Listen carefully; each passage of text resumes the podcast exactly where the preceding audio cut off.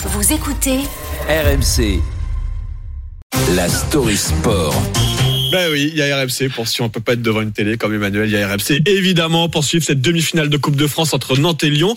Alex Biggerstaff qui dit demi-finale dit pourquoi pas des tirs au but pour départager les deux équipes en cas de match nul. Est-ce qu'on échappera au fameux poncif Les tirs au but, c'est la loterie. Ah, ça me crispe déjà, rien que de l'entendre. C'est certainement l'une des pires phrases dans le monde du foot. Trop d'entraîneurs, trop de joueurs l'ont utilisé et on ne veut plus l'entendre sur Internet. Ça pullule d'articles sur le sujet.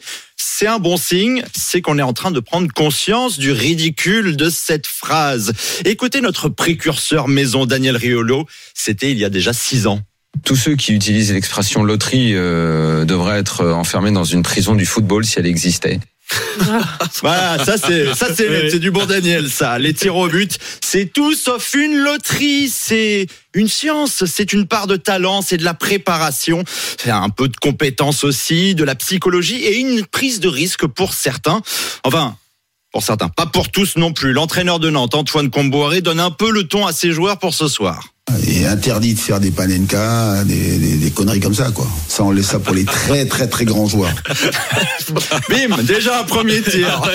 non, mais en vrai, tout est une loterie, mais à partir du moment où on ne travaille pas, où on ne s'entraîne pas. Tout le monde le sait peut-être pas, mais il y a une cinquantaine d'années, les matchs se terminaient vraiment comme ça à la loterie. Voilà, ça c'est de la vraie loterie avant les années 70 sur un match euh, nul d'une rencontre à élimination directe. Eh ben, on faisait tout simplement jouer les capitaines à pile ou face. Ça au moins c'est c'est c'est terrible. Ça c'est la loterie. Ouais, ça, ça c'est la loterie, elle revient encore. Mais aujourd'hui, ce n'est plus le cas. La seule loterie, c'est le soir. C'est Jean-Pierre Foucault ou Karine Ferry qui la présente. Il faut arrêter avec ça. Imaginez la scène ce soir. Par exemple, Alexandre Lacazette au tir au but.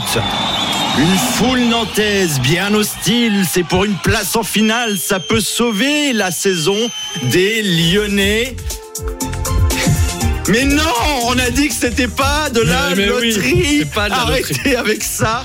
Exemple concret, si Charles, Anaïs, Emmanuel, les équipes en régie, les équipes de rédaction n'avaient pas bossé cette émission en amont, eh bien Charles Matin à l'aveugle, comme ça, bah ça serait de la loterie, ça pourrait être très drôle. Non, oui. non, non. Mais ça serait de la loterie. Non, non, pas d'impro, Oh, pas de T'as loterie. du talent.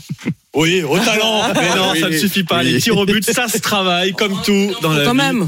Ah bah voilà, Et vous voilà. entendez Et le, voilà. le talent et l'impro, c'est Apolline de Malherbe qui vient de nous rejoindre dans- à la fin de cette story sport. Merci beaucoup Alex Biggerstaff.